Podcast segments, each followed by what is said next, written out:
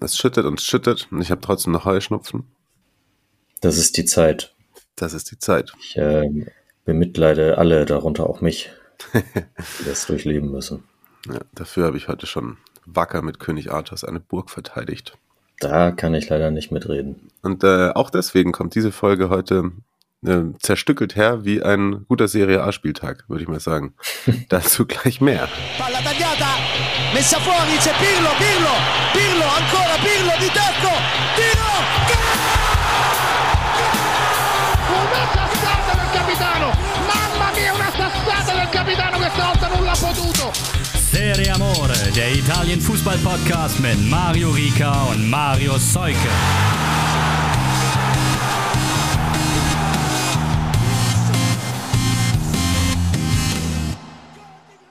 Ciao ragazzi, mitten im äh, Saisonendspurt mühen wir uns Termine zu finden, gemeinsam aufnehmen zu können äh, oder auch zu dritt oder auch zu viert. Jetzt sind es wieder nur wir zwei, aber ihr werdet nachher noch eine dritte Stimme hören.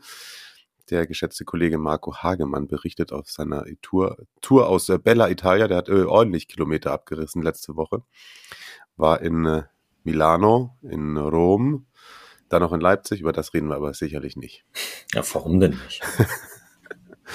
Kein Kommentar. Also, deswegen fangen wir jetzt schon mal so ein bisschen an, das ähm, Erlebte aus der letzten Woche aufzuarbeiten, bevor wir dann einmal eintauchen in das äh, Stadionerlebnis Deluxe.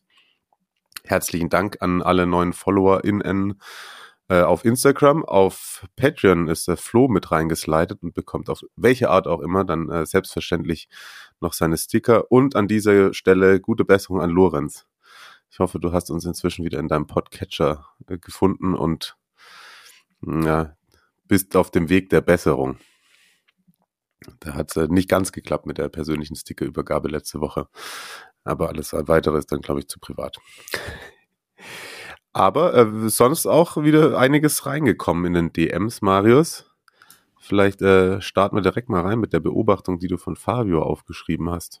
Genau, das bezog sich noch auf die letzte Woche und das äh, Tor von Dujan Vlaovic von äh, Juve bei Atalanta, wonach er nach rassistischen Beleidigungen gegen sich von den Atalanta-Fans äh, Richtung Kurve äh, gestürmt war und äh, Fabio hat geschrieben, äh, er würde gern wissen, was da eigentlich los war mit den mit mit Vlaovic, den Fans und dann den Aussagen. Damit bezieht er sich auf die Aussagen von Allegri und Gasperini.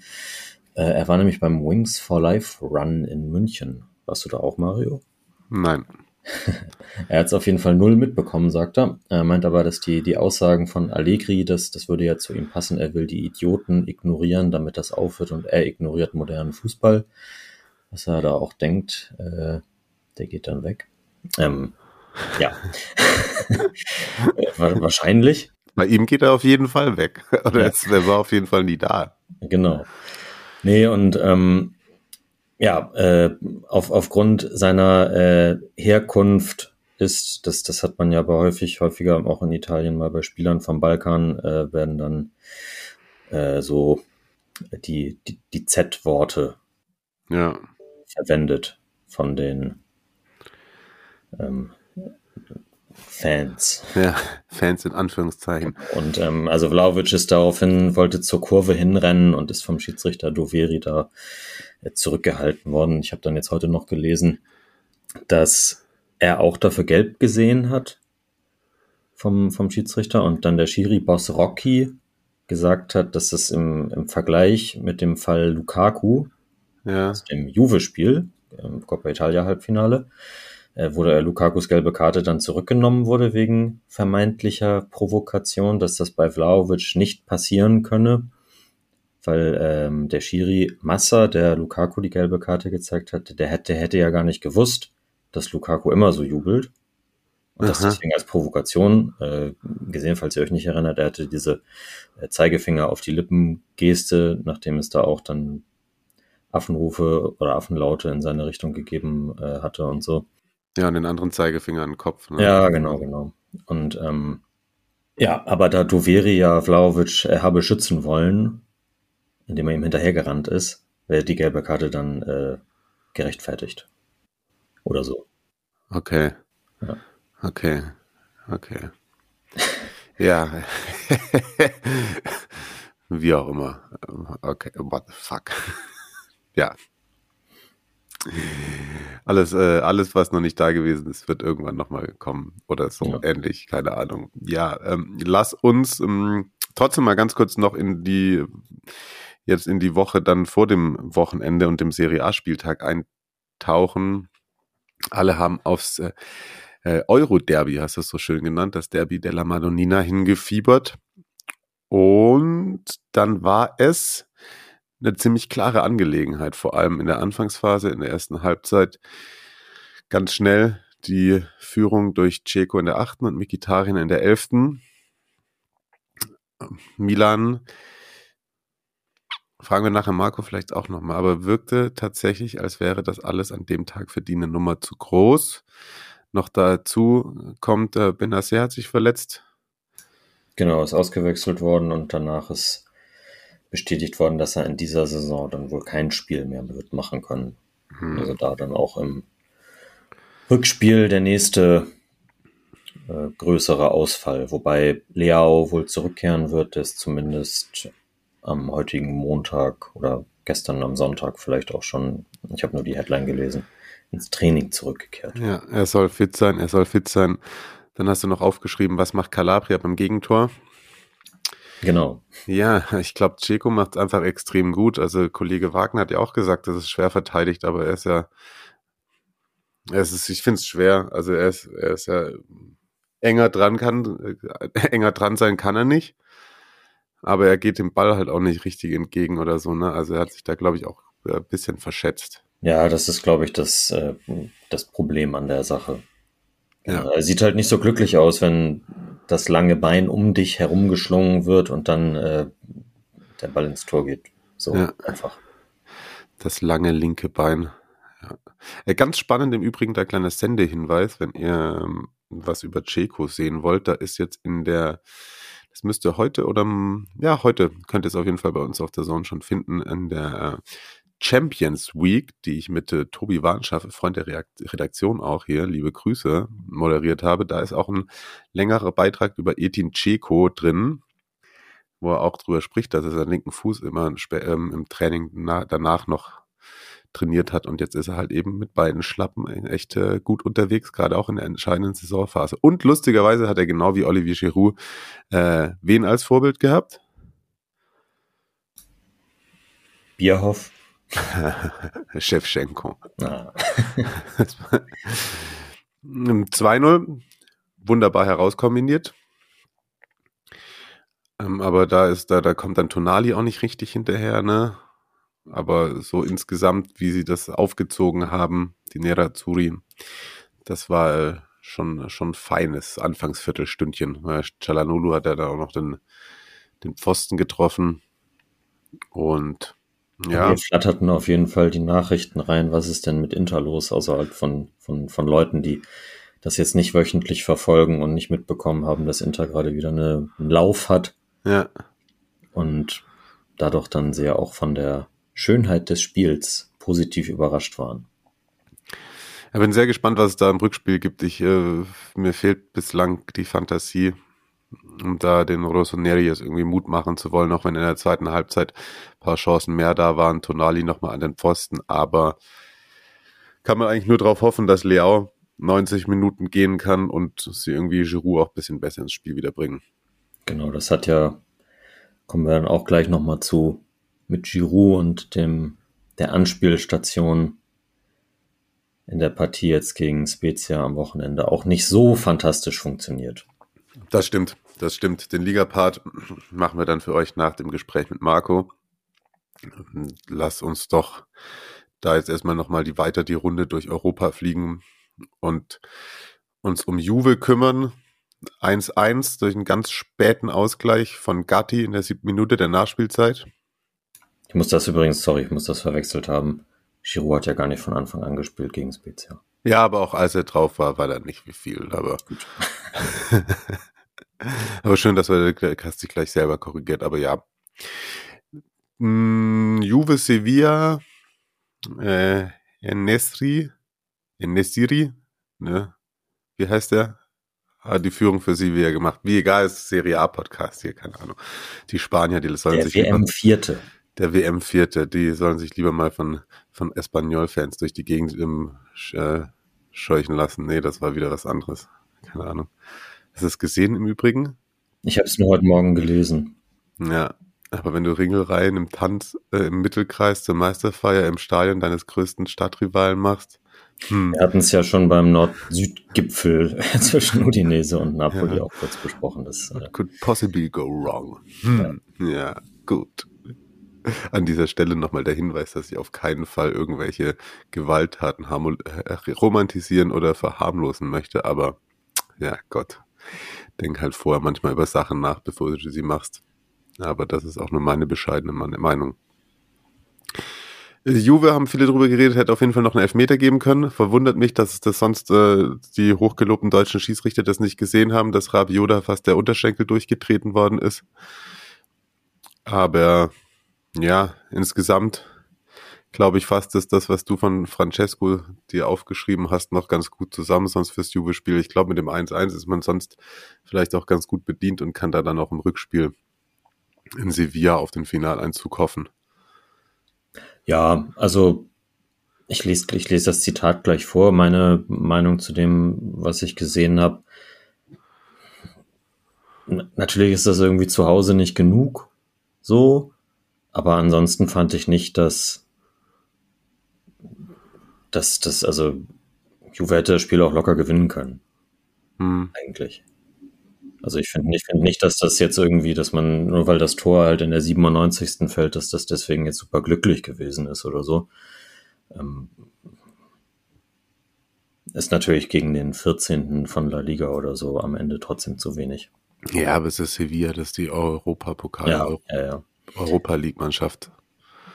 Aber was, äh, ja, Francesco, äh, emotional. Ich könnte euch schon nach dieser ersten Halbzeit gegen Sevilla als absolutes Paradebeispiel wieder aufzeigen und ausholen, wieso es vollkommen egal ist, wie viele Punkte Juve am Ende abgezogen werden, weil es mit diesem Trainer einfach keinen Unterschied macht. Ja. Lassen wir mal so stehen. Lassen wir mal so stehen.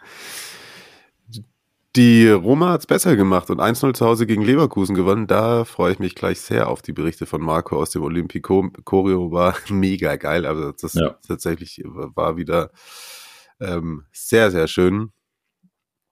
Ansonsten, Man sprach, glaube ich, dann im Gegensatz zu Allegri von einer weiteren Mourinho Masterclass.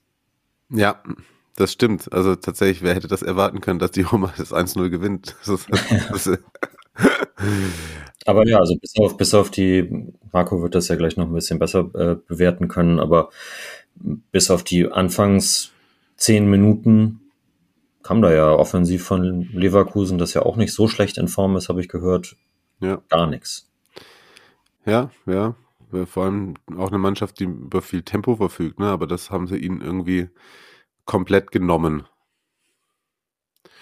Und weil du gerade gesagt hast, Mourinho Masterclass, was war das schon wieder für ein Gerücht, dass er zu PSG soll? Ach ja, das äh, kam aus Frankreich unter der Woche und sein Berater Georges Mendes soll sich da getroffen haben mit PSG-Verantwortlichen. Die sind ja höchstwahrscheinlich auf der Suche, weil das ja große Überraschung diese Saison auch gar nicht so gut geklappt hat, alles mit den Offensivgranten da und dem Trainer aus Galtier. Ja, Und dann, da will man jetzt, da will man jetzt wieder einen, einen richtig großen Namen dann an die Seitenlinie holen. Und das funktioniert dann nämlich bestimmt besser. ja, und Jose Mourinho, der lässt sich von Mbappé auf der Nase rumtanzen. Ne? Ja, ja, ja. Da ist eine gute Stimmung in der Kabine. Mhm. Da, da, da hat er sortiert, der nicht irgendwelche Spieler auf einmal aus, die 10 Millionen Euro in der Woche verdienen. Ja. Ich, also es ist, ich könnte mir vorstellen, dass er die Roma verlässt, wenn sie halt jetzt nicht die Europa League gewinnen und er am Ende irgendwie siebter wird nur oder so und dann halt höchstens Conference League wieder spielen darf nächstes Jahr, dann ja, ist das dann vielleicht auch von beiden Seiten aus am Ende nicht, nicht mehr genug. Ja, So. Aber wenn er den Cup holt und dann in die in die Champions League einziehen, weiß nicht, ob, ob er dann die 10 Millionen mehr von PSG unbedingt braucht, wobei das mit dem Brauchen im Fußballkontext ja auch immer so eine Frage ist, klar. Aber Ja. dann, dann ist ja eigentlich wieder alles positiv da. Dann ist alles positiv da, das stimmt. Wer, wer sich übrigens mehr dafür interessiert, noch was gerade bei PSG so abgeht, dem sei der aktuelle Rasenfunk Kurzpass-Liga-Tour ans Herz gelegt von letzter Woche. Da hat Alexi Menüsch mir da die ein oder andere naiv gestellte Frage beantwortet oder das ist ja immer sehr unterhaltsam, wenn er da aus dem Nähkästchen plaudert, finde ich. Also dafür mehr äh, und äh, sonstigen internationalen Fußball-Background gerne mal da rein hören. Jo, dann lass uns ganz kurz, bevor wir ähm, uns Markus Reiseberichte anhören, noch äh, komplettieren, dass die Fiorentina in der Conference League zu Hause das Hinspiel gegen Basel verloren hat. Trotz Führung, Cabral hatte die erzielt. Dann noch äh, das 1 zu 2 Diouf und du hast es aufgeschrieben, dankenswerterweise Amduni. Sogar in der Nachspielzeit dann mit den zwei Toren noch für die Eidgenossen. Tja, vielleicht kann dann äh, Timo Schulz als frisch gebackener Conference League-Sieger seinen, seinen Job aufnehmen. Also er ist dann ja nicht Conference League-Sieger, aber seine Spieler. Ja, ach so, ich dachte, der übernimmt jetzt. Nee, nee, nee, ab 1.7. Fast Heiko Vogel gefallen. macht's noch zu Ende Aha. als Interimstrainer. Danach gab's ein bisschen Aufregung um Luka Jovic. Ja, Hatte uns Mario, glaube ich, geschickt. ja. Der hat einen Post in seiner Story geteilt von einer Fanseite bei Instagram, Hm. wo sich ein bisschen ausgelassen wurde über die taktische Aufstellung von Vincenzo Italiano und dass man Jovic und Terzic auf der Bank, dass er Jovic und Terzic auf der Bank gelassen hat. Und äh, da sind die ein oder andere nicht so nicht so ganz böse, aber schon die ein oder andere Beleidigung, glaube ich, auch in diesem Post gefallen und Ja, da weiß auch. er, er, hätte, er hätte wohl danach gesagt, er hat den Post gar nicht gelesen, sondern hat nur gesehen, da sind die beiden Trikots, die Trikots von den beiden drauf, deswegen hat er es geteilt. Genau sowas hatte ich auch vermutet. Oder der Berater war es oder whatever. Also es ist halt wieder so Social Media Game. Dummes Fuck so, ne? Wobei ich ehrlicherweise auch. Äh, Biragi ist ja der, der sonst für Terzic spielt. Ist es auch nicht der, also Terzic ist ja Rotation. Der macht es tatsächlich, ich habe den ein, zwei Mal gehabt, äh, gesehen als Kommentator. Ich finde, der, den, der macht das auch gut, aber Biragi, Ist ja auch Äh, der Kapitän und so. ja, hat 200. Spiel jetzt gemacht für Laviola, hat Ja. Markus uns geschickt und äh, hat ihn irgendwie äh, underrated, most underrated Player genannt. Also ich habe den noch nie under, undergerated, muss ich sagen. Biragi, finde ich geil. Ja. Vielleicht So. halt, weil er es in seiner Karriere jetzt nicht über Fiorentina hinausgebracht hat. So Ach so. in der allgemeinen Wahrnehmung dann. Keine Ja, Ahnung. das kann sein. Das kann sein. Ja, das war unsere kurze Tour durch die Europapokalspiele. Und jetzt, wie machen wir es? Willst du das vielleicht anmoderieren? Das Gespräch mit Marco für ich ja dann gleich, dann, dann moderiere ich mich nicht selber an. Ja, hat er beide Spiele kommentiert auch? Ja, Ja, dann, ähm, ja, Mario hat äh, vor der Sendung, nee, nach der Sendung ja genau. mit, äh, und jetzt äh, live, gehen wir live, ach, egal, Mats ab. ja, genau. München, Mailand, Mailand, Rom, Rom, München, München, Leipzig und das einmal durch die komplette Walachei der Google Chrome Aktualisierung begrüße ich ganz herzlich bei mir jetzt Marco Hagemann. Schön, dass wir es geschafft haben. Ganz wichtig. Ja. Der letzte Punkt im Übrigen. Ganz wichtig. Grüß dich, Mario. Hallo. Erzähl doch mal als allererstes, was war das Beste, was du gegessen hast in den letzten Tagen und hast du irgendwelche Ohrwürmer mitgebracht? Äh, das Beste, was ich gegessen habe. Ähm, ja, ich war in, in Mailand tatsächlich. Also wir waren einen Tag vorher, ähm, bevor das Spiel stattfand, also am Dienstag schon da und äh, relativ weit vom Schuss und bin dann mit einem Kollegen, ähm, darf ich weiß, den Namen darf man nennen, oder? Na klar. Alles Abel, ähm, unser ähm, Produktionsverantwortlicher dort äh, vor Ort, äh, haben wir uns erstmal so Gedanken gemacht, wohin gehen wir eigentlich noch was essen. Wenn wir schon in Italien sind, wollen wir natürlich sofort zum Griechen. Das haben wir dann relativ schnell, schnell hat Akta geworfen Äh, aber es war nichts im Umkreis. Also so hotelmäßig in der Nähe war halt nichts. Und da hat uns die Rezeptionistin einen, ähm, ein, ein wunderbares italienisches Restaurant empfohlen. Und wir sind dann dahin. Und es war wirklich, also nicht nur ein italienisches Restaurant, sondern ich glaube, ein Restaurant, wo nur Mailänder hingehen, tatsächlich. Also das mhm. muss man kennen. Und das war, das Restaurant war auch voll und es lief auch Fußball, das Champions League ähm, Halbfinale Hinspiel zwischen Real und Man City. Und das Essen war großartig da. Ähm, daran sieht man immer wieder, wirklich komplett regional und eben noch mit äh, dann den Menschen, die da wahrscheinlich in der Nähe wohnen, ähm, kann man nichts falsch machen. Wir hatten so eine äh, großartige Fischplatte zu zweit, die reicht schon eigentlich, aber wir haben den Fehler gemacht, bei der Bestellung auch schon eine Pizza zu bestellen. Und das war äh, dann irgendwann so, boah, es jetzt ist der Magen voll, aber es war großartig. Deswegen war das das beste Essen und Ohrwurm. Ähm, ich muss sagen, ich habe den Ohrwurm auch tatsächlich aus Mailand, aber frag mich jetzt bitte nicht nach dem Titelsong, weil da bin ich total schlecht. Ich könnte es leicht vorsingen, ohne dass die äh, Zuhörerinnen und Zuhörer jetzt äh, flüchten schon das Ding aufmachen, weil nämlich äh, alle 75.000, die da waren, äh, das unfassbar mitgetrellert haben. Das ist so ein alter äh, Party. Mhm. Dieses na na na na na na na na na na na. Ah, okay. und das war Wahnsinn, ja. Also ähm, Du hast ja auch, glaube ich, über, über Sarah Perketiamo gesprochen und so. Ja. War natürlich auch großartig, aber vom Ohrwurm her ähm, habe ich das dann mitgenommen nach Rom und dann auch wieder nach Hause. Ah, sehr gut, sehr gut. Also das, das Stadion, das bebte. Also als das äh, losging, ähm, und dann haben sie natürlich auch die Musik zwischendurch abgedreht und dann haben einfach 25.000, äh, 75.000 ähm, gemeinsam da äh, gesungen und geschrien. Das war, das war sensationell. Ja, krass, ja, krass. Wenn man äh, dann, ansonsten waren ja an dem Tag auch, also es war ja eigentlich ein, also es war das Heimspiel Milans. Wie hat sich das von dir so, von deinem Komplatz aus, nimm es da mal mit, so aufgeteilt? Also es war, hat, die haben schon mehr Tickets gehabt oder wie würdest du sagen, war das so aus deinem Auge aufgeteilt oder war es 50-50?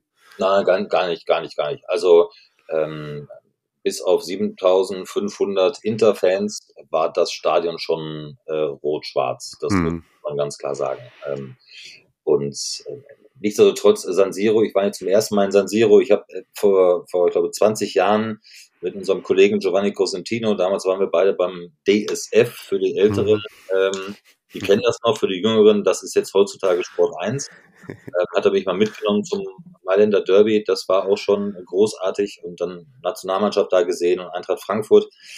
Ähm, aber das, was da abging, muss ich sagen, A, mega friedlich, weil ja alle Inter- und Milan-Fans ja zusammen quasi zum Stadion kommen. Also es ist jetzt nicht, wo du sagst, ähm, die Auswärtsfans in Anführungsstrichen, so wie Inter jetzt, ähm, äh, kommen dann mit der riesen Polizeieskorte da an. Ähm, also vielleicht kommen wir gleich noch auf Rom noch zu sprechen, da kann ich was über Polizeieskorte sprechen. ja. ähm, sondern die, die, kommen zusammen zum Stadion. So. Und das ist alles friedlich. Übrigens auch im Nachgang. Da kommen dann die Interfans singend runter. Ähm, das ist ja quasi wie so ein Parkhaus, ne? Ähm, wie, wie, so eine Wendeltreppe. ja. äh, da kommen die da singend runter und ähm, diesen diesen Vorplatz da, wo wir auch rausgegangen sind, äh, Tor, zwischen Tor, sagen wir mal, fünf und neun. Ähm, und es ist ruhig, es ist friedlich. Die einen singen, die anderen sind natürlich ein bisschen enttäuscht, ist ja keine Frage. Ich habe das im Kommentar auch erzählt. Ähm, Kollege Carsten Fuß kam noch zu mir ähm, vor dem Spiel, ja auch großer Italien-Experte, ähm, ist ja quasi auch halber Italiener ja. irgendwie. Und er sagte, vor über 30 Jahren ähm, haben sich die Ultras einfach so committed, dass sie gesagt haben, ja, wir mögen uns nicht, das ist mhm. okay, aber ähm, wir werden hier nie irgendwie äh, Tätigkeiten oder so untereinander äh, loswerden und uns auf die Fresse hauen bis zum geht nicht mehr. Dass es schon mal ne, Ausschreitungen gab, bekloppt hast du immer dabei, aber in der Summe war das total imponierend. Na, krass. Wie sehr hat es dich imponiert dann, weil ich, ich war ehrlicherweise genau wie die Milan-Mannschaft bisschen perplex. Also wir hatten ja davor auch mal gesprochen. Also ich hatte Inter schon so ein bisschen vorne und klar, Leao fehlt und so, aber äh, die ersten 20 Minuten, da hatte ich das Gefühl, da, da stehen irgendwie in Rot und Schwarz welches erste Mal ähm, vor einem Publikum über 10.000 und kommen überhaupt mit allem gar nicht klar. wie hast du das wahrgenommen im Stadion selber? Inter war beeindruckend, das muss man ganz klar sagen. Ähm, und ich würde fast schon so weit gehen, bis auf eine kurze Phase in der zweiten Hälfte, ähm, auch das komplette Spiel. Ich gehe einfach da mal von aus, und ich habe das mit Sandro Wagner im, im Kommentar auch mal angerissen, äh, und ich, ich bin da fest von überzeugt, dass da auch viel, viel Wahres dran ist. Ähm, Erfahrung ist nicht so unwichtig, äh, gerade in solchen Spielen. Ähm, es gab dann doch einige Interspieler, die, die kennen das einfach ähm, im Europapokal, äh, weil sie unfassbar viele Europapokalspiele schon bestritten haben. Und ähm, bei Milan sind es dann einfach wenige, ne, weil es eine junge Mannschaft ist, ähm, die dann natürlich, ich finde eh schon überragend, dass die überhaupt im Halbfinale stehen. Das muss man ja mal ganz klar sagen. Weil was die für eine Entwicklung genommen haben, auch als Club in den vergangenen Jahren unter, unter Pioli und unter Paolo Maldini natürlich allen voran. Ähm, und ich glaube, vielleicht waren sie einfach ein bisschen zu überfordert tatsächlich mit der ganzen Situation, ne? weil ähm, man muss eins überlegen, weit über eine Stunde vorher war das Stadion voll. Also da ging, da, plötzlich wurde um 20 Uhr eine Stunde vor Anstoß die Champions League Hymne gespielt und das Stadion rastet aus. Also das war, das war, das war Champions League Atmosphäre at its best. Und vielleicht hat diese, diese ganze Gemengelage dann riesen Choreo und, und nochmal Champions League Hymne, Halbfinale Hinspiel, du nimmst dir vielleicht was vieles vor, auch gelähmt. Und die Unerfahrenheit in, in solchen Situationen kommt dann auch noch durch, weil bei Inter halt ein Mikitarian noch da spielt und Edin Dzeko ähm, da spielt beispielsweise. Du hast Nationalspieler Italien, Italiens mit dabei. Ähm, und ich glaube, so diese ganze, die ganze Mischung hat, hat dazu gesorgt, dass Milan nie wirklich so frei wurde. Und es fehlte natürlich auch so ein wirklich ein Erfolgsmoment, ne? Ähm, mm. Wie nach dem Pfostenschuss beispielsweise. Also da wäre natürlich nochmal das Stadion gekommen, da hätte es vielleicht auch mal für eine, ja, für eine Leichtigkeit sorgen können, aber in der Summe ähm, war Inter einfach das komplett abgezocktere Team. Und das hat, glaube ich, wirklich viel mit Erfahrung zu tun. Ja, ihr hattet es ja, glaube ich, auch ein, zweimal angesprochen, dass sie irgendwie, dass Milan Giroud auch überhaupt nicht irgendwie eingesetzt bekommen hat. Also von, von dem hätte ich mir da noch irgendwie ein bisschen was erwartet. Hat irgendwie mal in einem, im Champions League Magazin ist davon gesprochen, dass er, dass er für viele so der große Bruder ist, aber da hat er den kleinen Spitzen da auf dem, auf dem Spielplatz ganz schön verhungern lassen, hatte ich manchmal das Gefühl, wobei er selber natürlich auch keine Bälle bekommen hat, aber er wäre ja so einer, der dann vielleicht auch im Rückspiel noch irgendwie was bewegen könnte, aber absolut. Weiß nicht, Fußball ist alles möglich, aber siehst du da in der Konstellation jetzt irgendwie, dass da Milan nochmal zurückkommt? Naja, Milan hat ja auch in der Liga jetzt am Wochenende, ich glaube, dieses Champions League Halbfinale auch noch ein bisschen transportiert. Ne? Es gab hm. ein, paar, ein, paar, Wechsel, aber dann bei das Spezia dann 0 zu 2 zu verlieren, die ja auch noch jeden Punkt brauchten da im, im Abstiegskampf. Ich glaube, es waren so Auswirkungen. Ähm, Inter gewinnt das dann äh, zu Hause, auch wenn es hinten raus ein bisschen, ein bisschen knapp wurde. Äh, nach 3-0 Führung dann doch noch irgendwie 3-2 und dann 4-2.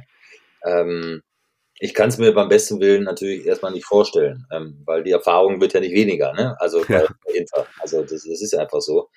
Ähm, Milan kann nur, glaube ich, ich persönlich nur ein 1 zu 0 helfen.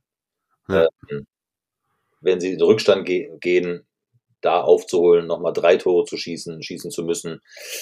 Ich kann mir das nicht vorstellen. Dafür ist Inter, glaube ich, gerade wieder in einer Verfassung, äh, dass sie es jetzt auch durchziehen. Äh, gerade dann vor wahrscheinlich, wenn ich mal ein bisschen rechne, 68.000 äh, äh, heimischen Fans, wenn dann äh, 7.000 noch ähm, von, von Rot-Schwarz dabei sind. Ähm, ich glaube nicht, dass da, dass da noch was passieren wird. Äh, dafür war Inter insgesamt jetzt auch, auch in der K.O.-Runde, ne, ob Porto, ob Benfica, ähm, jetzt auch Hinspiel zu stabil tatsächlich. Und das werden sie zu Hause dann schon mal. Ja, jetzt hast du sie auch einmal im Stadion gesehen, würdest du also mal ange wir, wir setzen jetzt mal voraus, dass das Inters zieht traust du denen was, so wie du sie jetzt da im Stadion auch gesehen hast, gegen Real oder City zu? Oder wäre das dann die Erfahrung und die Qualität zu viel für die gerade aktuell? Es ist ein Spiel, dieses Finale, und wir wissen immer nicht, was in einem Spiel alles immer so passieren kann. Ich versuche mich mal so ein bisschen in die Lage von Manchester City oder Real äh, zu versetzen, was die für einen Weg dann gegangen sind, ne, in der, in der K.O.-Phase. Und eine von beiden wird jetzt durchgehen und trifft dann möglicherweise auf Inter. Und die Fallhöhe für Man City oder für Real ist ja extrem. Also bei Ja. Respekt von, für, von, von Inter Mailand und für Inter Mailand. Ne? Ja. Ähm, Du hast äh, große Gegner ausgeschaltet, allen voran möglicherweise den größten, den, den du kriegen kannst im Halbfinale, äh, aus wessen Sicht du es immer betrachten magst. Und dann spielst du im Finale und bist der, das muss man mal ganz klar sagen, äh, auch da nochmal bei allem Respekt, der haushohe Favorit. Egal wer da kommt, ob Ancelotti oder Guardiola. Ja. Da ist die Fallhöhe extrem. Und das ist vielleicht ein Pluspunkt für, für Inter Mailand, weil äh, keiner, aber ich glaube wirklich gar keiner, wird dann einen Champions League-Titel äh, von Inter Mailand erwarten. Sondern dann geht's immer nur darum, wird Real den Titel verteidigen, wieder mal, oder holt Pep endlich nach vielen, vielen Jahren ähm, wieder seinen Champions League-Titel und äh, gleichzeitig natürlich den ersten für Man City. Also das ist, ich finde, es kann, es ist alles positiv für Inter im Grunde in diesem Finale. Und wenn es nicht passiert mit dem Titel, ich glaube, dann, dann brauchen sie sich nicht grämen, dann ist es eh eine überragende eine Saison, auch wenn die Enttäuschung groß sein wird. Aber das sind so für mich so ein paar Anhaltspunkte, die, die für Man City oder für Real, bei Real, bei aller, das ist ja die Instanz eigentlich, Mhm. natürlich auch Erfahrung, ähm, die aber für Inter in die Karten oder in die Hände spielen können, könnten. Das würde ich mal so sagen. Ja, das wird auf jeden Fall sehr spannend werden. Da freuen wir uns alle drauf, glaube ich. Absolut. Absolut. So, jetzt steigen wir ein bei der, in, der, in die ähm, Polizeieskorte und fahren nach Rom. Da hast du schon wieder über 70.000 um dich rum gehabt. Das ist Olympico. Ist, glaube ich, auch nicht der allzu schlechteste Ort, um irgendwie Fußballspiele zu genießen, gerade ähm, seit Mourinho da wieder das Haus voll macht.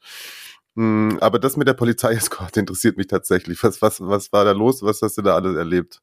Ja, das war, also ich habe das, das war schon nach dem Spiel dann, ähm, weil wir warteten auch noch ähm, auf, auf unsere äh, Shuttles, äh, die uns dann wieder zum Hotel gebracht haben ähm, von RTL oder die gesamte RTL-Crew. Und das ist dann, ähm, das ist dann der große Unterschied gewesen. Plötzlich äh, siehst du da am Horizont Blaulicht aufkommen und dann sagte Steffen Freund, der neben mir stand, ach guck mal, wir warten zwar, aber da hinten kommen ja, kommt ja schon der erste Linienbus, dann lass uns doch den Linienbus nehmen.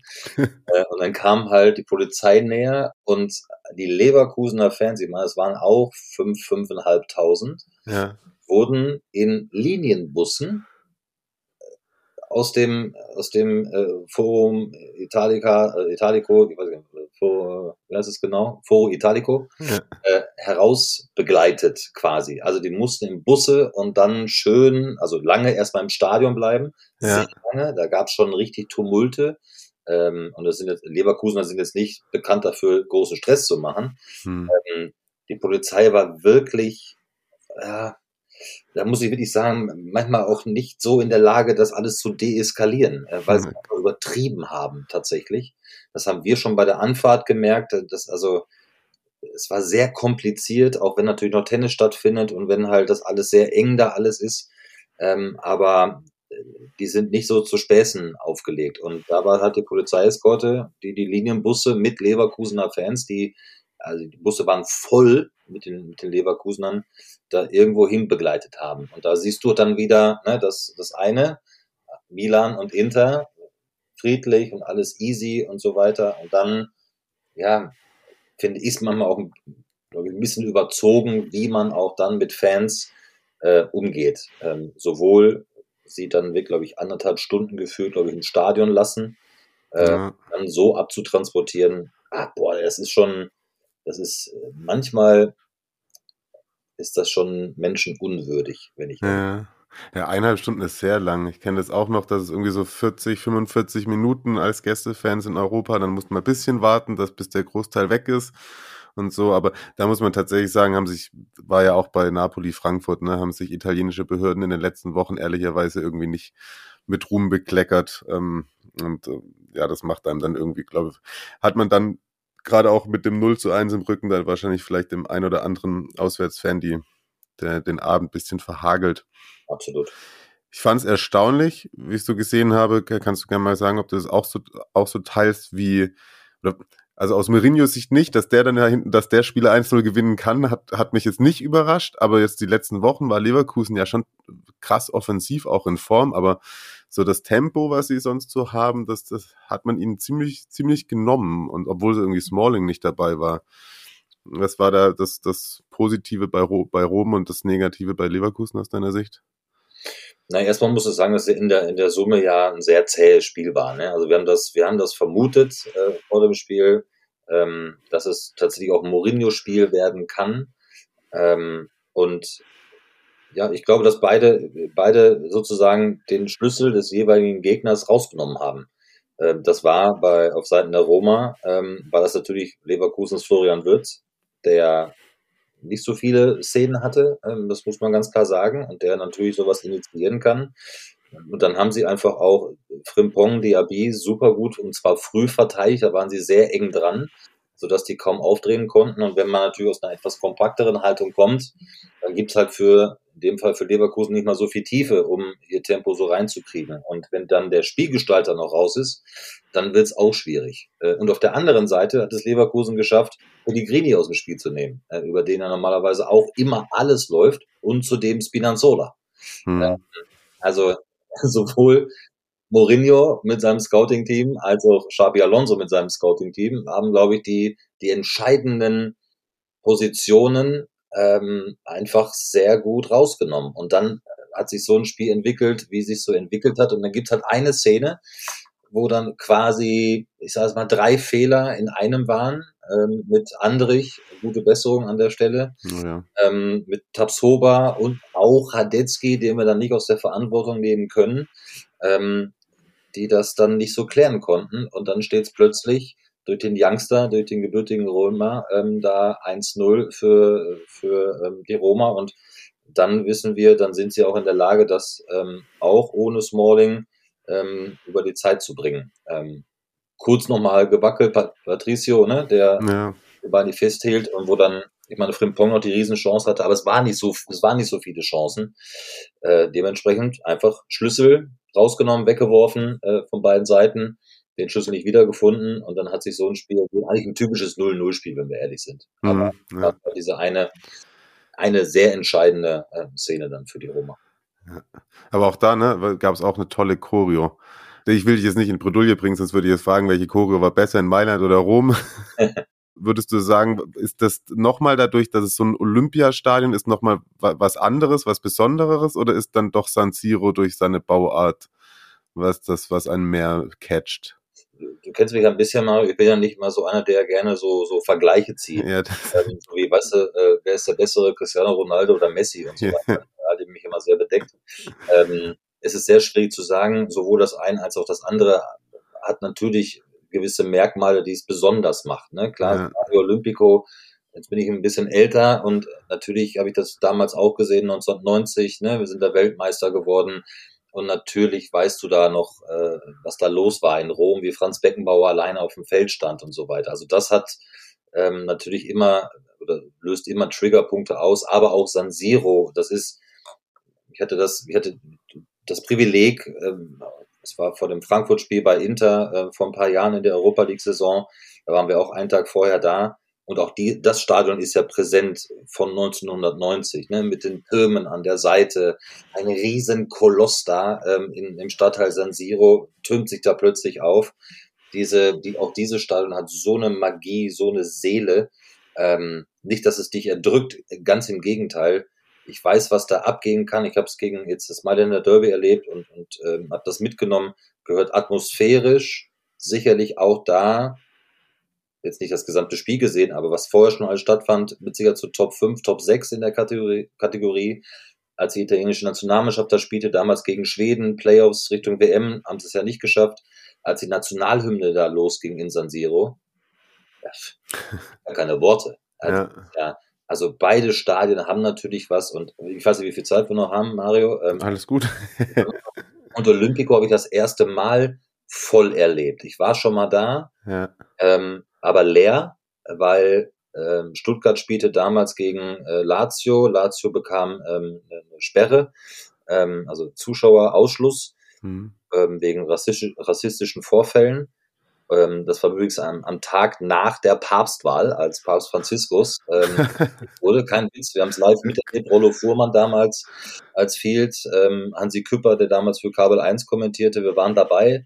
Und dann sitzt du halt ähm, einen Tag später im leeren Stadio Olimpico Ähm, das ist natürlich was ganz anderes. Das ist dann schon, wo du sagst, ja, das ist jetzt nicht so, ne? Aber Donnerstag war, das hat natürlich für, für mich persönlich super viel entschädigt und da bin ich Fußballfan, ja. Also es war am, am Mittwoch so, Sandro hat ja auch schon ein bisschen was erlebt und äh, Laura Vontora war ja mit dabei. Ähm, die, wir haben echt, wir, wir haben echt auch wie kleine Kinder, weil es einfach so viel Spaß gemacht hat. Und auch bei der Roma, ähm, du hast die Choreo angesprochen, das war äh, grandios, das war die Stimmung war grandios. Die haben auch vorher schon super viel Alarm gemacht. Ähm, deswegen möchte ich jetzt gar nicht so vergleichen. Das waren mhm. zwei. Mhm. Ähm, ich habe wirklich schon viele Spiele auch gesehen, live vor Ort, Celtic Park und Ibrox und in Spanien, in Deutschland, äh, wirklich vieles aber atmosphärisch ähm, ähm, werde ich das sehr lange äh, in Erinnerung behalten. Das ist ein ganz, ganz großes Privileg, äh, dabei gewesen sein zu dürfen. Ähm, ja, und auch wenn es in Anführungsstrichen ein Halbfinale-Hinspiel ist, das ist einfach ein Privileg und das war toll. Und jetzt gucken wir mal, was Leverkusen im Rückspiel macht am Donnerstag gegen Roma. Ja, glaubst du, glaubst du, die, die machen es noch oder ist Mourinho dann da äh, zu mauerstark? Na, ich glaube, so mit dem eigenen ähm, Publikum im Rücken, ähm, etwas kleineres Stadion, äh, die Arena. Ähm, aber ich, ich würde es fast auch da halten, wie eben mit einer etwaigen Champions League. Ja. ähm, ich glaube, es ist wirklich wichtig, in Führung zu gehen. Ne? Also auch gerade für den Kopf. Ja, weil ähm, ich glaube, egal auf, auf welchem Niveau man mal Sport gemacht hat, im Fußball, im Tennis, ist doch klar, hast einen guten Start, dann, dann dann wird die Brust ein bisschen breiter, dann kommt auch eine Lockerheit einfach. Und wenn du dann weißt, wenn du keinen guten Start hast, gerade im Fußball, hast schon so ein Hinspielergebnis, liegst vielleicht noch 0-1 in Rückstand, dann wird das ja auch mental einfach super schwer, weil egal ob, ob, ob die jetzt Meisterschaft spielen, ob Europapokal ansteht, das sind ja alles gerade in dieser Endphase, ob Liga-Alltag oder Europapokal, alles K.O.-Spiele. Ne? Ja. Darum Meisterschaft, Europapokalplätze, Abstiegskampf, hier geht es um Finaleinzug. Äh, es gibt nicht mehr so viele Spiele, die werden nun mal nicht mehr mehr, sondern deutlich weniger. Und da spielt sich halt so viel da oben ab und dann ähm, brauchst du diese Momente einfach und da, dafür, also Bayer ist in der Lage, das ist ein Duell auf Augenhöhe, ja, und mhm. sie haben auch die spielerischen Mittel dazu, hundertprozentig. Ähm, die Frage wird halt sein, wie, wie sie sich jetzt regenerieren können, wie sie Andrich ersetzen, ähm, wie sie Würz besser ins Spiel bringen. Ähm, vielleicht ist es eine Überlegung wert, vorne anders aufzustellen. Mal gucken, ob Asmund vielleicht eine Chance kriegt oder bringt er doch Logic. Also es ist super spannend. Also die Chance ist ja da. Es ist nur ein 0 zu 1. Also das wäre auch für den deutschen Fußball ähm, wäre das großartig, wenn, wenn wieder ein Bundesligist im Finale stünde. Ich weiß, dass ein paar Roma-Fans zuhören, aber ja. Die werden dir das verzeihen, gerade auch, weil du uns, und das ist so schön, weil du es eben nochmal angesprochen hast, du warst schon in so vielen Stadien und irgendwie ähm, toll dann da trotzdem noch äh, zu merken, wie da dann äh, deine Augen leuchten oder wie du gerade gesagt hast, da sind wir alle Fußballfans und kleine Kinder, dass es da dann immer noch solche Highlights gibt. Es ist so, also es ja. ist tatsächlich so, Mario, und, und das ist, ähm, ähm, nochmal, das ist einfach ein ganz, ganz großes Privileg und ich habe das da nicht nur jetzt äh, genossen in der vergangenen Woche, äh, sondern überall, wo wir, wo wir dabei sein dürfen. Ähm, ich habe langen, langen Freund, den ich schon lange, lange kenne, ähm, gestern getroffen in Leipzig, der, der aus Bremen kommt und weißt du, diese, diese Reisefreudigkeit von so vielen Menschen einfach, die, die auch unglaubliche Wege auf sich nehmen. Ich habe das mit Eintracht Frankfurt natürlich erlebt in der vergangenen Saison. Was war los in Barcelona? Bei West Ham im Finale da natürlich gegen die Rangers wenn da einem das Herz nicht aufgeht, dann weiß ich es auch nicht, ja. Und ich mache das ja nicht für mich, sondern wie hat Bela Rete zuletzt vollkommen richtig in einem anderen Podcast gesagt, ähm, die, die im Stadion sind, also wir, äh, die auch noch ein bisschen arbeiten müssen, ist halt nicht nur Vergnügung, ne, sondern ja. ein bisschen, äh, auch im Vorfeld. Wir sind die Entsandten für die Zuschauerinnen und Zuschauer, die zu Hause sitzen. Wir sind die Entsandten derer. Und wir haben die verdammte Pflicht nochmal auf wenigstens zu versuchen, so eine gewisse Atmosphäre nach Hause zu bringen. Ja, egal ob jetzt mhm. so Roma-Fans, die hier ähm, hoffentlich ähm, uns gucken bei RTL oder, oder dann das, das Rückspiel von Manchester City, ja, das bei The Zone läuft. Ähm, wir sind dafür verantwortlich, das so nah wie möglich zu transportieren und es ist doch super. Also, also ein schöneres Privileg und ein wunderbares Privileg gibt es doch gar nicht, wenn man dann eben auch noch ein bisschen Fußballfan ja auch noch sein darf. Und das ist eine, eine riesen, äh, eine riesen äh, Freude, ähm, ja, die man da einfach auch leben darf, tatsächlich. Das finde ich auch schön gesagt. Danke, dass du uns in deine letzte Woche mitgenommen hast und äh, als Belohnung haben wir die Google Chrome geupdatet. Ja, das muss man auch mal sagen. Wir haben, ich hab, jetzt habe ich äh, bin auf dem neuesten Stand quasi. Sehr gut, Marco. Jederzeit äh, gerne wieder. Sehr gerne, vielen Dank. Ja, danke schön, Marco. Da waren auch sehr viele interessante Dinge dabei. Also wahrscheinlich wirklich, aber wir wissen es jetzt noch nicht. Das Gespräch ist erst nachher. So viel zum Thema äh, Zerstückelung. Ich hoffe, es war auch für dich sehr interessant jetzt, Marius. Absolut. Also vielen Dank, Marco. Lass uns mal ganz kurz, weil du gerade vorhin schon bei Milan nochmal und äh, Spezia ausgeholt hattest. Das war dann irgendwie eine Nummer, ne? Verlieren die 0 zu 2 bei La Spezia und schießen die auch nochmal damit, also La Spezia schießt sich damit nochmal richtig Hoffnung im Abstiegskampf. Ich glaube, die drei Punkte hatten sie vielleicht erstmal nicht auf dem Zettel. Ja. Ähm, Wischniewski, also ganz am Anfang tatsächlich eine ziemlich dicke Chance für Milan und dann aber ähm, Wischniewski ähm, in der 75. Der war, glaube ich, auch kurz davor erst ähm, eingewechselt worden. Mhm. Ich hatte noch gelesen, das war das erste Spezia-Tor in dieser Saison von einem Verteidiger. Okay. Und in der 85. Äh, Esposito mit einem Freistoßtor, das, das du besser nicht machen kannst. Das ist so. Und beide Tore davor vor der Heimstahl-Konstruktionstribüne waren schon geile Szenen, muss man sagen. Ja, absolut, absolut. Also da, wir hatten ja irgendwann auch schon mal so ein kleines Video aus La Spezia von der Kurve. Das sieht auch schon immer ganz schick aus. Und das ist auch so ein kleines, enges Stadion. Das ist äh, Bock, glaube ich, da, ja. da zu sein. Ja, voll. Und Milan wieder Gegentore nach Standards, ne? Das ja. zieht sich durch die Saison. Ich habe jetzt die Zahlen nicht vorliegen, aber es wurde auf jeden Fall im Champions League Live-Kommentar auch gesagt. Das äh, ist ein Thema. Hm. Ja, ja. Klar, du hast es vorhin auch schon mal angesprochen. Da hinten Giroud nicht von Anfang an gespielt, aber als er drin war, auch keinen Impact gehabt, außer dass er sich noch hat zu einer Tätlichkeit hinreißen lassen. Oder halt, klar, das ist mega albern, wie da der Gegenspieler umfällt, aber mhm. mh, hm, ich fand schon, dass er, dass da auch schon andere Leute eine rote Karte für bekommen haben. Ja, alles bisschen angespannt, die Lage gerade. Wer mag es ihnen verdenken? Und ehrlicherweise ja danach die Mannschaft auch noch vor dem Fanblock geschlossen, da eine Ansprache kassiert von Ultras. Ich fand es ziemlich albern, was draus gemacht worden ist, teils in Medien, ist heute auch irgendwie nochmal im Panorama. Ich glaube, das ist aber eh, weiß ich nicht, wie, wie, wie toll ich die finden soll, die Zeitung drüber oder das Magazin drüber geschrieben worden, ja, was sich Ultras wieder so rausnehmen und so und ehrlicherweise, und das hat der, glaube ich, Tom auch geschrieben bei Twitter, war das eher irgendwie ein Mut machen, so eine Ansprache mit wir glauben an euch und dann danach ist beim Training und so auch alle da gewesen. Die Mannschaft supportet ihnen nochmal Mut zugesprochen.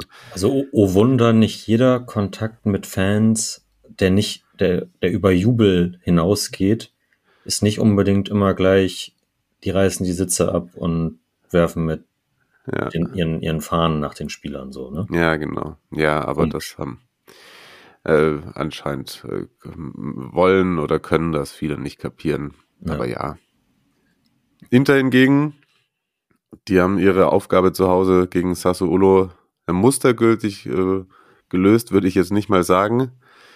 Dem Berardi, er hatte Bock am Anfang, auch ein schönes Türchen gemacht, ist zurückgenommen worden aufgrund von Abseits, dann ein Tor von äh, Mil, äh, Inter, das nicht gezählt hat. Ebenfalls aufgrund von Abseits, das war Korea, der sonst nichts gerissen hat. Und dann hat, äh, kam der schwarze Tag des Trisoldis nahm seinen Lauf. Erst ist er, lässt er sich unfassbar abkochen von Lukaku im Zweikampf. Dann macht er noch ein Eigentor. Und das erste Tor von Lautaro war auch er, der den Ball abgefälscht hat. Mhm. Also, der, war, der war komplett bedient, man. Der ist auch immer wieder eingeblendet worden, auch nach seiner Auswechslung. Der tat mir wirklich ein bisschen leid. Lustigerweise kam Sassuolo dann trotzdem nochmal ins Spiel und dann stand es zwischenzeitlich nur noch 2 zu 3, wo ich dann auch zwischendurch im Kommentar gesagt habe, also wenn du jetzt zu Hause hier nach einer 3-0-Führung dann nochmal auf einmal irgendwie anfangen musst, dich anzustrengen und das nicht irgendwie easy runter ähm, spielen kannst, das kann nicht im Sinne von Insage gewesen sein, aber dann ein Konter haben sie gut zu Ende gespielt und dann hat auch noch Lautaro seinen Doppelpack gemacht. Lukaku. Äh, ja, ja, äh, genau. Lukaku hat seinen Doppelpack gemacht, Lautaro hat sein 20. Tor gemacht und ist Genau auf den so. Fersen von Ossiman. So, Ja. ja. Genau so. Und das erste da, äh, das erste von Lukaku, der ist haltbar, ne? Ja, ja. Und vor allem das Tor, was von, das Tor, was von, also wirklich, ich habe es danach noch ein paar Mal angeguckt. Erstens das Tor von Korea, was zurückgenommen worden ist. Da fällt Concili auch um wie eine Bahnschranke. Und das von Lukaku sah im ersten Moment aus, als knallte in den Winkel. Und dann kommt die erste Zeitlupe und der springt ohne zu springen, Concili. Ja. Naja, auf jeden Fall, das ist so ein bisschen das Thema bei Sassuolo gewesen, würde ich sagen. Die äh, kassieren auch zu viele Tore und ich werde nicht schlau aus denen. Naja, aber Inter ist da auf dem äh, besten Weg, sich safe für die Champions League nächstes Jahr zu qualifizieren wieder, ne? Also, ich ja, glaub, da das- vielleicht kein Zweifel, kein, führt kein Weg dran vorbei. Ja. Du hast geschrieben, die werden safe noch Zweiter, Ja. sagst du. Dann hat Juve natürlich gewonnen, so, äh, Mm, selbst gewonnen gegen Cremonese, aber ich, ich weiß jetzt, bei den beiden habe ich mir das Restprogramm im Gegensatz zum Abstiegskampf nicht rausgesucht, aber Inter ist schon die formstärkste Mannschaft der, der Liga. So. Absolut. Ja, und bei Milan steht tatsächlich die Champions League Qualifikation zumindest sportlich gesehen ähm, stark auf der Kippe. Muss man halt Das, dann. obwohl Lazio selbst nur eins aus den letzten fünf Spielen gewonnen hat. Also da hätte man mit einem Sieg gegen Spezia einen großen Schritt an die Bianco Celesti ranmachen können. Ja. Die wiederum selber auch ähm, Lecce ein bisschen ein Pünktchen geschenkt haben. Oder zumindest aber wieder noch zwei weggenommen haben. Also eigentlich geführt, ne? Dann hinten gelegen und dann äh, SMS nach Immobile auch, der das die Führung erzielt hat, SMS auch mal wieder im Tor. Vierte Minute der Nachspielzeit war es, glaube ich. Ja, Und ja, du hast es ja gerade schon gesagt, was ich noch sagen wollte. Genau, beim, kommt halt bei Milan drauf an, was mit Juve ist, ne? Aber wenn die weiter so performen, dann kannst du Juve bald 20 Punkte abziehen und die sind immer noch vor Milan. Doof gesagt so, ne? stimmt. Ja. Meinte ja auch, äh, Vito hat's geschrieben bei Twitter ja, und hat da den Verbandsboss Gravina noch sich zur Brust genommen sozusagen. Es gab ja dann unter der Woche wieder Berichte, dass man sich jetzt wahrscheinlich darauf verständigt, Juve Punkte wieder abzuziehen. Zwar keine 15, aber 12 oder 9 standen dann irgendwie mal im Raum. Ja, Und Vito hat dann geschrieben, ja, vielleicht reichen 12 dann am Ende ja auch gar nicht, dass man, dass man sie aus dem internationalen Wettbewerb äh, rausschickt sozusagen wieder. Und Ja. dann ist er mal gespannt, was sich der Verband dann einfallen lässt. hm. Eine Aussage habe ich gehört von Allegri, ich glaube, es war bei The Zone Italien, The Zone Italy, The Zone Italia, wie man auch immer das sagen möchte, wo er gesagt hat, wir müssen jetzt den zweiten Platz auf dem Rasen festmachen, also so, als würde er selber auch schon wissen, Hm. was da noch passieren wird. Genau. Von hinten ehrlicherweise droht nicht mehr die ganz große Gefahr. Die Roma hatten wir vorhin auch schon angesprochen, ne? nur 0-0 bei Bologna. Da ist aber auch halt wirklich jetzt gerade, da wird jetzt einfach äh, konsequenterweise auf die Liga ein kompletter Fick gegeben von Mourinho. Ja. Und Atalanta verliert bei, in Salerno. Kandreva mal wieder in der 93. Ja, gerne. Ah, ich war, als, als, als guter Sportjournalist ist mir sofort, liegt mir sofort der Vergleich mit dem Wein und dem Alter und Ja, ja. der besser wird. So, ne? Und das hat für selten gehört. Na gut, Vielleicht hat na gut. äh, Paulo Sosa ja auch noch mal eine gute Flasche geköpft, dann nachdem ich, ich glaube jetzt, also rechnerisch noch nicht, aber schon der sehr, sehr, sehr, sehr, sehr, sehr, sehr sichere Klassenerhalt. Ja. Verlängern die mit dem den Vertrag? Schon wahrscheinlich, oder? Würde ich denken, ja. Wir hatten gerade das Abstiegsrennen äh, angesprochen. Hellas hat zu Hause gegen Torino verloren. Und jetzt ist es da, ist es alles da ziemlich kuschelig, ne? Ich hol mal die Tabelle raus. Äh, sag du mal, wie das Restprogramm so aussieht. Ja. Auf jetzt dem letzt, also dem ersten Abstiegsplatz steht nämlich jetzt dann wieder Hellas, nachdem Spezia eben gewonnen hat, beide 30 Punkte. Ja, Hellas spielt als nächstes auswärts bei Atalanta, ja. die, weiß nicht, äh, auch irgendwie schwer, schwer einzuschätzen, irgendwie so. Ja. Dann zu Hause gegen Empoli, die natürlich schon durch sind. Ja. Und oh, da dann, wird wieder der Keks gebacken. Der Biscotto Mm. vielleicht. und dann bei Milan. Hm. Für Spezia geht es, und das ist dann ganz wichtig, am nächsten Spieltag nach Lecce. Die sind 32 Punkte. Genau. Also, Also bei, zwischen den drei Vereinen entscheidet es sich. ja. Dann empfangen sie Torino und müssen dann noch zur Roma, die dann vielleicht auch den einen oder anderen Spieler fürs Europa League Finale schont oder so. Wenn das da nicht schon gespielt wurde, weiß ich gar nicht, wann Ja. da der Termin ist. Ah, ich könnte mir fast vorstellen, dass Lecce noch runtergeht. Ja, die haben jetzt empfangen dann eben Spezia. Dadurch, da können sie sich fast schon retten, Ja. ne, wenn sie gewinnen. Aber dann müssen sie nach Monza, die sind auch ganz okay in Form so und Ja. haben dann noch Bologna am letzten Spieltag zu Hause. Sampdoria ist rechnerisch abgestiegen, ne? Ja. Cremonese noch nicht. Cremonese äh, sechs Punkte dahinter, die haben jetzt aber gegen Juve verloren. An der Stelle noch ganz kurz Einschub, ne? Ähm, Paul Pogba hat sich wieder verletzt. 20. Minute raus, sah nicht gut aus. Ja, Ist gerade jetzt, während wir aufnehmen, glaube ich, eine medizinische Untersuchung. ja, könnte die nächste Knieverletzung sein. Ja, ja, es, ähm, und es, es wirkte so, wie das mal oft ist bei Profis, als hätte er selber schon gespürt, was und welche Dimension das ist. Ich glaube auch, ja. Die Ja, Mann. Reaktion ließ darauf schließen. Das ist äh, echt die gebrauchteste Saison, die man sich vorstellen kann. Ja.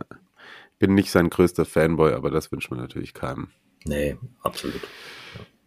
Äh, So, ja genau. Äh, und Sampdoria ist auch zusätzlich noch pleite, ne? Weil er nicht will der jetzt da nicht verkaufen oder was ist das Problem da bei denen? Ja, ähm, Ferrero möchte mit äh, Gewinnen aus der Sache rausgehen. Ja, Ja. Er, hat, er hat den Verein ja umsonst bekommen, ja, damals von Garone, dem, dem alten, äh, so aus der Moratti-Generation und so, hm, dem alten Besitzer. Und er hat dann nur die Schulden übernommen, die damals, glaube ich, bei 15 Millionen lagen und jetzt sind die, haben die sich verfünffacht seitdem oder so.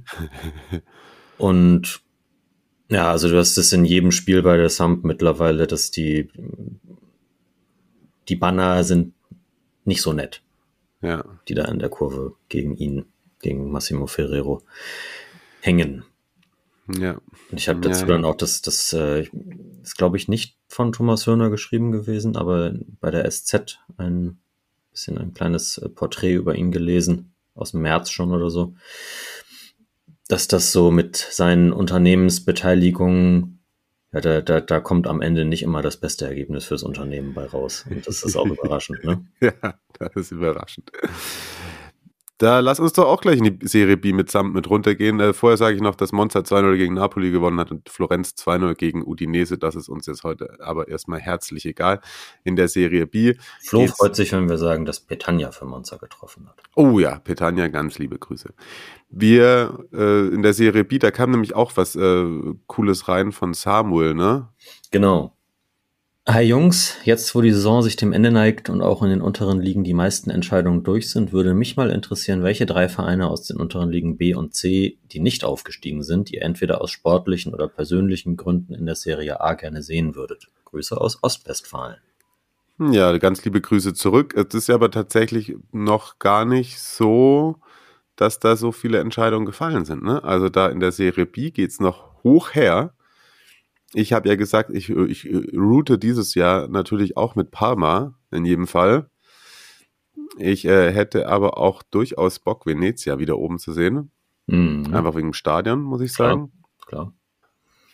Südtirol irgendwie halt auch wegen kurzer Anreise. Ja, Aber ehrlicherweise so äh, Tradition, geile Fanszene, schicke Trikots. Glaube ich, wäre sonst so mein, mein Favorit auch Bari. Ja ich habe mir natürlich, äh, das wird auch viele überraschen, ein paar Mal aufgeschrieben. Und Bari auch, aus, aus gleichen Gründen. Das ist halt einfach ein geiler Verein und da dann Bilder aus der Serie A zu bekommen, dann aus dem Stadion und so, das, äh, das wird wohl bestimmt ganz, ganz schick sein, wenn sie es schaffen. Und die sind ja dann auch, glaube ich, schon recht sicher auf Platz drei, womit sie Mhm. dann erst später in die Playoffs einsteigen, also gar nicht so schlechte Chancen haben, während Parma es mit Glück noch schafft, Südtirol zu überholen und dann auch mit einem leichteren Los reinstartet, also dann entsprechend gegen Platz 8. Ja, absolut. Und na, Serie C wurde ja auch kurz gefragt. Also auch da wäre es natürlich eine schöne Region ist zum Hinfahren. Äh, Padova könnte ich mir auch mal wieder oben vorstellen. Mhm. Und aber tatsächlich aus kleinen äh, freundschaftlichen äh, Verhältnissen und auch wegen schönem Logo und schönen Trikotfarben. Avellino. Ah, ja, stimmt. Da, das, das war schon, wenn der Name fiel, dann war da schon rauszuhören, immer bei dir, dass da so ein. Die, die sind jetzt aber zumindest, äh, habe ich gerade mal geguckt, also die haben ja knapp den, den, dem Abstieg sind sie ähm, aus dem Weg gegangen, obwohl sie jetzt zum Saisonende nochmal vier Spiele in Folge verloren haben. Stabil. Ja. Nice. also die drei Aufsteiger aus der, also die drei ähm, direkten Aufsteiger, die stehen ja schon alle schon fest. Der Catanzaro hatten wir mal ausführlicher besprochen. Dann äh, Fere Alpi Salo vom Gardasee, steigt aus der, aus der Nordstaffel sozusagen auf und aus der B Reggiana, die ich mir dann auch als äh, möglichen dritten Verein für die von, von Samuel die Frage ähm, aufgeschrieben hatte, alleine weil das halt ein, ein Derby gegen Parma ist. Und wenn die dann, die müssten dann aber natürlich zusammen in der Serie A spielen oder Serie B nächste Saison. Aber das, äh, da, da geht dann, glaube ich, einiges. Und ansonsten, ansonsten, ja, Venezia finde ich auch geil, natürlich, ist auch bekannt.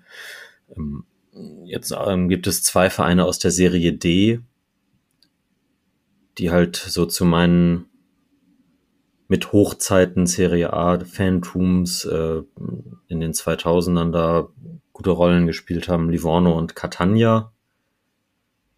Catania hatten wir von der Aufstiegsfeier, diesen Meister in, ihrer Serie D-Staffel geworden, hatten wir auch wahnsinnig geile Bilder auf dem Instagram-Account. Also wenn ihr das noch nicht euch reingezogen habt, da, da lohnt es sich nur dafür reinzufolgen.